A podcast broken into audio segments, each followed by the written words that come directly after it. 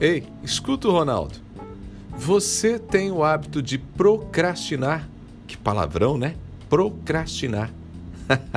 você tem o hábito de deixar para depois as coisas que você tem que fazer? Domingo passado eu estava observando minha filha. É, vou falar mal dela aqui. Então, ela acordou, tomou café, passou aspirador no apartamento, passou um pano no chão e disse que depois do almoço ela tiraria um tempo para estudar, para fazer o trabalho de conclusão de curso.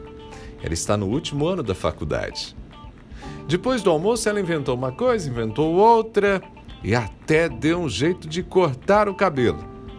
Só à noite encarou o computador e começou a estudar. Na prática, o que ela fez?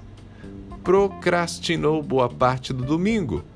Certamente deixou de produzir muita coisa.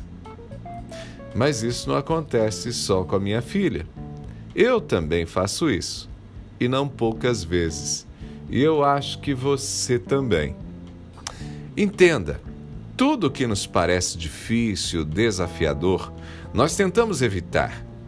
A procrastinação é uma tentativa de evitar aquilo que vai trazer certo desconforto, aquilo que parece difícil, aquilo que temos a impressão que vai nos dar trabalho. Nem sempre procrastinamos de maneira deliberada, intencional. Geralmente, um certo incômodo nos move em direção a outros lugares, a outros afazeres. É como se inventássemos coisas para não fazer o que é mais difícil, o que nos amedronta. A maioria dos sentimentos de procrastinação vem de um medo inconsciente ou de uma crença autolimitante. É fato que muitas vezes a procrastinação está relacionada ao gosto. É algo chato, algo que você não gosta de fazer. Também é fato que a procrastinação pode estar relacionada ao fato de você achar que não seria sua obrigação fazer aquilo. Mas o medo inconsciente e a crença autolimitante são dois pontos-chave para compreendermos a procrastinação não é consciente, mas frequentemente, quando evitamos fazer alguma coisa, é porque temos medo daquela tarefa. Ela nos assusta. Ela nos parece enorme, monstruosa, desafiadora. Parece maior do que nossas forças, do que a nossa capacidade de realizar.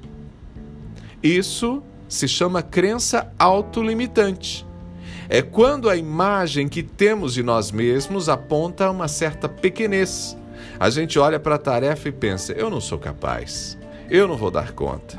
Essa é uma tarefa que é maior do que minhas forças. Eu não tenho energia, eu não tenho a motivação necessárias. Eu, eu, eu sei menos do que preciso saber para fazer isso. Ei, escuta Ronaldo. Observe. Observe com atenção. Quando tiver algo para fazer e começar a adiar a execução da tarefa, pare e pense: será que eu estou procrastinando? Será que eu estou arrumando desculpas para não encarar essa tarefa? Por que será que eu estou fazendo isso? Eu posso garantir uma coisa para você. Enquanto essa tarefa permanecer aí na sua lista, ela vai continuar te incomodando. Vai continuar impedindo você de ter paz interior.